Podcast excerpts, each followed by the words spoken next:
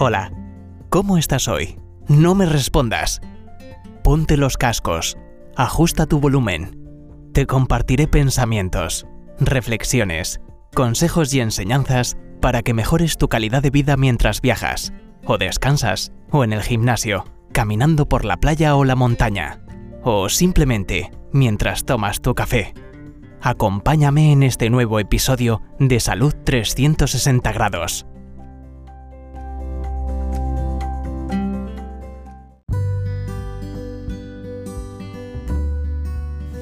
Hola, muy buenos días o muy buenas tardes o muy buenas noches, dependiendo del sitio o la franja horaria donde se conecten con este episodio de podcast. La idea de este eh, podcast de salud 360 grados es ayudarle a estar cada día más saludable o por lo menos mantener su salud y no perderla a través de los pensamientos y las reflexiones, las aportaciones, las ideas que les iré dando a través de este podcast. En esta oportunidad quiero compartir un tema que a veces las personas me lo han preguntado o a veces en situaciones especiales donde están afectadas seriamente su salud, ya sea su descanso, sus sueños, su trabajo, eh, incluso em, periodos de, de fatiga, periodos de depresión, de angustia. Y la pregunta es, ¿es posible vivir sin conflictos? Vamos a dar algunas pinceladas, algunas opiniones, algunos pensamientos, sugerencias y aportaciones que puedan ayudarte a responder a esta pregunta. Los conflictos son parte de la vida. Eh, no te puedes culpabilizar y sentirse angustiado como que eres tú solamente la que pasa esta situación. Lo más importante es cómo resuelves el conflicto. Un conflicto es un enfrentamiento desagradable entre partes que pueden ser entre dos o más personas, así como grupos, comunidades o naciones.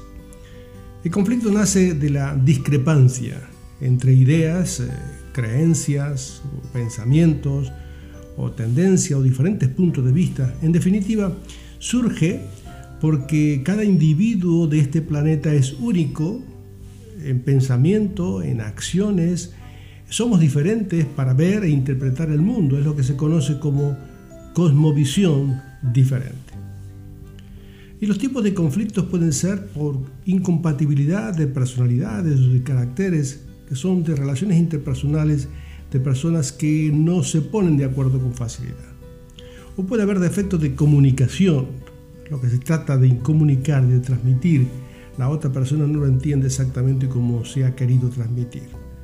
O hay conflictos de información, personas que tienen diferentes niveles de información, por lo tanto pueden haber choques eh, de relaciones. O conflictos de intereses. Algunas personas tienen intereses comunes y compiten por obtener esos, eso que les interesa y puede traer conflicto. O conflictos de valores éticos. No todos tenemos la misma ética para enfrentar una determinada situación. O conflictos de roles. Estamos cumpliendo una determinada función y alguien ocupa esa misma función y hay choques de posiciones de autoridad en una determinada función. O hay choques de culturas, de percepción, de cosmovisión. Es decir, que estar envuelto en un conflicto es una situación común. Si nos relacionamos con personas, siempre está el riesgo de ofender o ser ofendido por puntos de vista diferentes. Los seres humanos somos seres sociales y el campo de relaciones humanas es un aprendizaje continuo. No termina jamás. Algunos aprenden más rápido que otros, algunos también provocan conflicto con más frecuencia que otros. Al fin, todos estamos en la escuela de la vida. El conflicto puede nacer de forma inconsciente, pero también puede ser consciente y con premeditación. Si verdaderamente es inconsciente, no es sancionable, pero no por ello está librada la persona de su responsabilidad de reparar la relación una vez que sabe que se ha roto. El que actúa a conciencia para romper relaciones con malicia es una acción que debe ser advertido y corregido en, ese, en esa actitud. Las relaciones humanas no son perfectas. Quiero decir que son imperfectas, que carecen de toda la funcionalidad operativa para que las relaciones humanas puedan transitar como el aceite. Y daré algunas líneas maestras sobre este asunto. A lo largo de las siguientes reflexiones iré profundizando sobre el tema e iremos sacando, extrayendo algunas reflexiones y consejos útiles. Las medidas generales para evitar un conflicto destructivo parte de, la siguiente, los siguientes puntos. Es importante mantener una comunicación fluida, clara y sincera, hasta alcanzar el pleno entendimiento de lo que queremos dar a entender.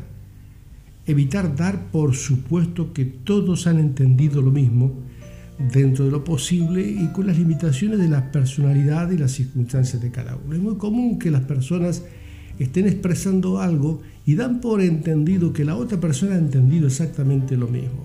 Y a veces no. A veces ha habido palabras, frases, expresiones que la otra persona la ha interpretado de una manera totalmente diferente a lo que nosotros hemos transmitido o por lo menos lo que nosotros hemos querido decir. Una vez que estamos, hay un preconflicto, tenemos que intentar aislar la situación del conflicto de la persona. Es muy importante no diferenciar lo que es la persona en sí y de la situación concreta del conflicto. Es muy importante evitar de culpar a terceros, es decir, excluirse de la situación, no asumir la responsabilidad y poner como excusa que ha sido otra la persona u otra situación la que ha provocado esta situación. Eso es muy común en las relaciones cuando nosotros no queremos asumir la responsabilidad y decimos que ha sido otra ha sido el culpable. En los ambientes laborales es muy importante tratar de no fomentar la crítica y la murmuración para proteger a la comunidad, porque este es uno de los detonantes principales del conflicto. Es un amplio tema de salud laboral. El conflicto puede ser una buena oportunidad para aprender no solamente el conflicto está para destruir, el conflicto muchas veces está para enseñar, así que puede ser una muy buena oportunidad para aprender, para sacar algo de provecho para la persona, para el grupo. Aprender a realizar concesiones con sabiduría, con prudencia, con generosidad, porque esta actitud descomprime tensiones. Aprender a practicar la escucha activa y no centrarse en uno mismo, en querer vencer, en triunfar sobre lo que yo he perdido. Aceptar que puede existir distintos puntos de vista. No todos vemos las cosas igual. Observa, por ejemplo, en la naturaleza, las flores son distintas. Hay variedad de aves y peces.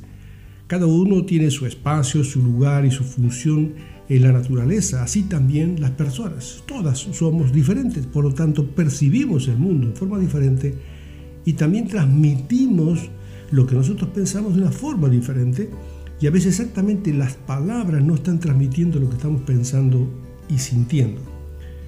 Recuerda que cuando más culturas conviven, se multiplican los malos entendidos y las posibilidades de conflicto. Cuando más diferentes son las culturas, más posibilidades de desencuentro. Es importante mantener siempre una actitud de diálogo abierto e intentar resolver las diferencias y los malos entendidos lo más pronto posible, siempre que sea posible el mismo día. Eh, no dejes que se cronifiquen las ofensas, porque afectará tu salud física, emocional, mental, espiritual y aún tu rendimiento laboral. Si escoges un mediador, que sea una persona madura, de buen trato, seria, amable, que sea respetada por todo, que sea un referente, digno de confianza, no busques un aliado para ganar en el conflicto. Tampoco huyas, porque la huida no es una buena reacción, porque el conflicto es como tu sombra, te seguirán a donde vayas. El silencio como que si no ha pasado nada tampoco es una buena opción. verbalizar sabiamente es una virtud más valiosa que el oro. El aprender a enfrentar un conflicto requiere de valor y de madurez. Hay un dicho muy antiguo que dice que errar es humano, mas perdonar es divino. En cuanto dependa de ti, intenta estar en paz con todo. Recuerda, en cuanto dependa de ti, no de otros. Tú haces tu parte y la otra aportará su actitud y voluntad para reconducir la diferencia. Vamos a repasar algunos conceptos y algunos principios que nos pueden ayudar. La resolución de conflictos, también conocida como conflictología, palabra técnica, es conocer el conjunto de conocimientos y habilidades eh, puestas en práctica para comprender e intervenir en la resolución pacífica de las diferencias enfrentadas entre dos o más personas. Se entiende que una situación de conflicto que las partes están tensas y que hay temor. Por lo tanto hay que intentar allanar la situación para entrar en el conflicto con la intención de restauración y recuperación. Dentro de las formas alternativas que nosotros podemos em, buscar, los caminos, las alternativas de resolución del conflicto, se encuentra la negociación. Ambas personas modifican su postura para encontrar una tercera alternativa, es decir, se busca el beneficio de las dos partes. O podemos buscar un mediador, o alguien que vaya a ser un mediador, que interviene como un moderador neutral eh, para el tiempo, el contenido y las formas del diálogo, para que no haya una sola persona que domina la conversación y no permite que la otra persona pueda expresarse, sino que va moderando para que ambas personas puedan poder expresarse con libertad, con respeto, moderando el tiempo para que no haya un dominio de la situación. También tiene que haber alguien que, que concilia, que ayuda a la conciliación, establecer las bases y los parámetros de la reconciliación, es decir, alcanzar el vínculo de la paz tras una relación rota. Y también podemos buscar árbitros para regular el proceso de acercamiento, manteniendo la distancia y el respeto adecuado. Términos que son comprensibles en la práctica deportiva cuando se enfrentan dos rivales, dos um, equipos que van confrontando en el campo y tiene que haber un árbitro que permita que se pueda jugar con ciertas reglas y con cierto respeto. Los principios básicos, pero son fundamentales, es buscar el lugar y el momento adecuado. No apresurarse, nunca inicies una conversación importante en un pasillo sin privacidad como dice el proverbio, un saludo en la madrugada se le tendrá como una maldición. Es decir, que lo bueno se puede convertir en malo cuando lo hacemos en la hora inoportuna y el lugar inadecuado. Crea un buen ambiente. El mejor ambiente es de la confianza. Es decir, claramente existe un problema que queremos solucionar. Y empieza con algo positivo, destacar que los conflictos no son siempre negativos en sí mismos, sino que es un proceso de aprendizaje, que somos fuertes en las diferencias y somos capaces de descubrir la fortaleza del otro, las virtudes y no los defectos. Así nos centramos en lo bueno de cada uno. Aprender a ser concreto en lo que se quiere decir, qué es lo que nos gusta o lo por lo que estamos preocupados. Evitar dar rodeos y ir al grano del asunto, no desplazar el tema a otros derroteros, dispersando el punto central del conflicto. Esforzarse por dar todas las alternativas posibles para intentar resolver, solucionar todo lo que se pueda. Los pasos para resolver un conflicto, como siempre, la clave es una escucha activa, con atención, con interés, eh, sin distracciones, eh, no mirando para otro lado, sino a los ojos, cuidando el lenguaje no verbal, eh, no mirando el reloj como diciendo no me importa lo que estás diciendo, eh, poniendo la mano en los bolsillos como diciendo en tono despectivo, no sé, yo ya tengo razón, yo sabía que tú eres así. No le estás diciendo con palabras, pero con tu cuerpo, con tu lenguaje corporal, con tu lenguaje no verbal se lo estás diciendo. O atendiendo una llamada telefónica en el momento, o leyendo para otro lado, o leyendo un documento, un papel. Las personas valoran que se les preste oído y se les dé importancia a lo que se está diciendo. Sin la seguridad y la confianza de las partes, no lograremos abordar el problema. Por lo tanto, escucha con atención, mantén siempre la calma y guarda silencio. No interrumpas, ponte en su lugar, ejerce la empatía. Reafirma que tu interlocutor lo que está diciendo, es decir, cuando está hablando, reafírmale como que le estás oyendo, hazle saber que estás atento. Admite que no tienes la razón, eh, si es el caso que no has tenido razón, reconócelo y verbalízalo, dilo si tú sabes que te has equivocado. Visualiza a la otra persona también en su mejor actitud. Desprende lo posible el componente emocional como argumento de refuerzo. Sea objetivo y trata de ir al grano para resolver la situación.